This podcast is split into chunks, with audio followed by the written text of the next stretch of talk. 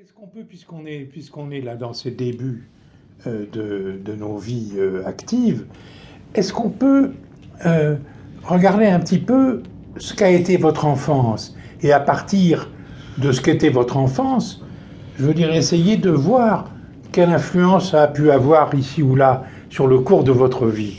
Votre père était un savant, donc Immense Euh, le- savant. immense savant, le- Battu à l'Académie des sciences parce que trop militaire. voilà, et, et patron du laboratoire de physique de Normal Sup. 27 ans. 27 ans. Alors, Deux prix Nobel dans le labo. euh, Pas votre, lui. votre père, quand il était en, quand vous étiez enfant, votre père était à Londres.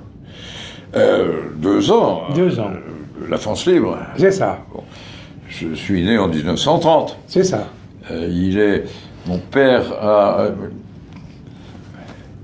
on dit beaucoup, et je crois que c'est vrai, que Hergé, le dessinateur Oui. belge, Oui. quand il inventait ses personnages, a défini les personnages des conseils. Oui. Et pour mon père, et pour euh, le professeur Tournesol, il y a deux modèles possibles et mélangés d'ailleurs. L'un est un Suisse, le professeur Picard, Oui, que je connais. Considérable savant lui aussi bien connu, et l'autre est mon propre père. Voilà.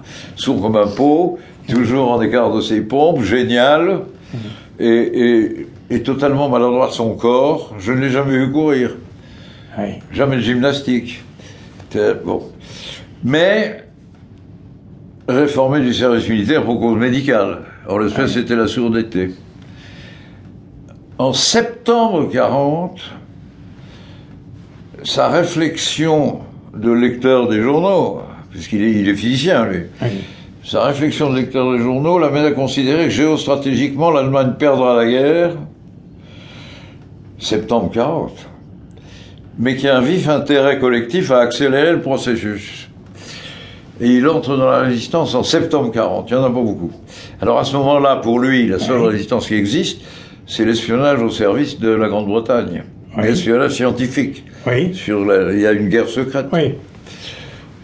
Et, et c'est à ce titre que quand il sera trop repéré et, et- et fra- fragilisé beaucoup, un p- des- de ces petits avions anglais qui s'appelaient des Lysander, Oui. une escadrille de pilotes extrêmement courageux qui venaient la nuit atterrir en France à la lumière de lampe de poche pour amener des résistants euh, qu'on amenait au combat et, et pour en enlever euh, quelques autres qui étaient menacés. Mon père a rejoint la, Londres comme ça. 15 jours avant l'avion qui emmenait François Mitterrand pour rencontrer le général de Gaulle. Oui.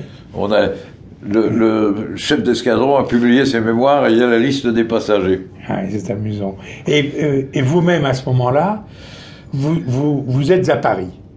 Enfant, vous êtes à Paris. Ma mère, ma Oui. sœur et moi, Oui. enfin Oui. mon, mon père vivait à. Paris.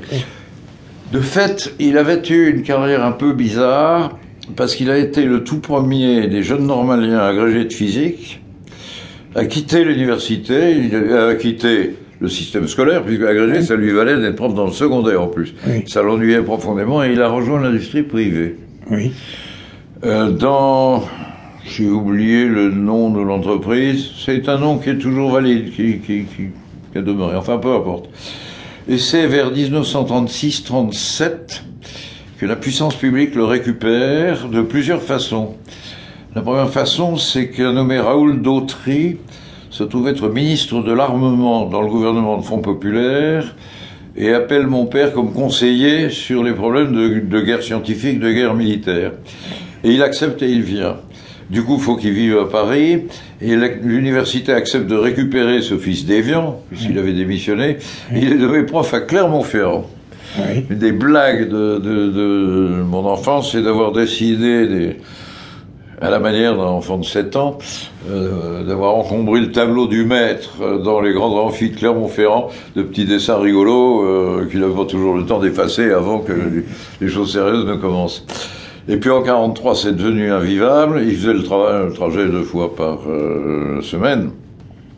Et donc, euh, le- les canaux de la résistance l'ont amené à l'évacuer. Son correspondant français, c'était l'immense philosophe Jean Cavaillès, Oui.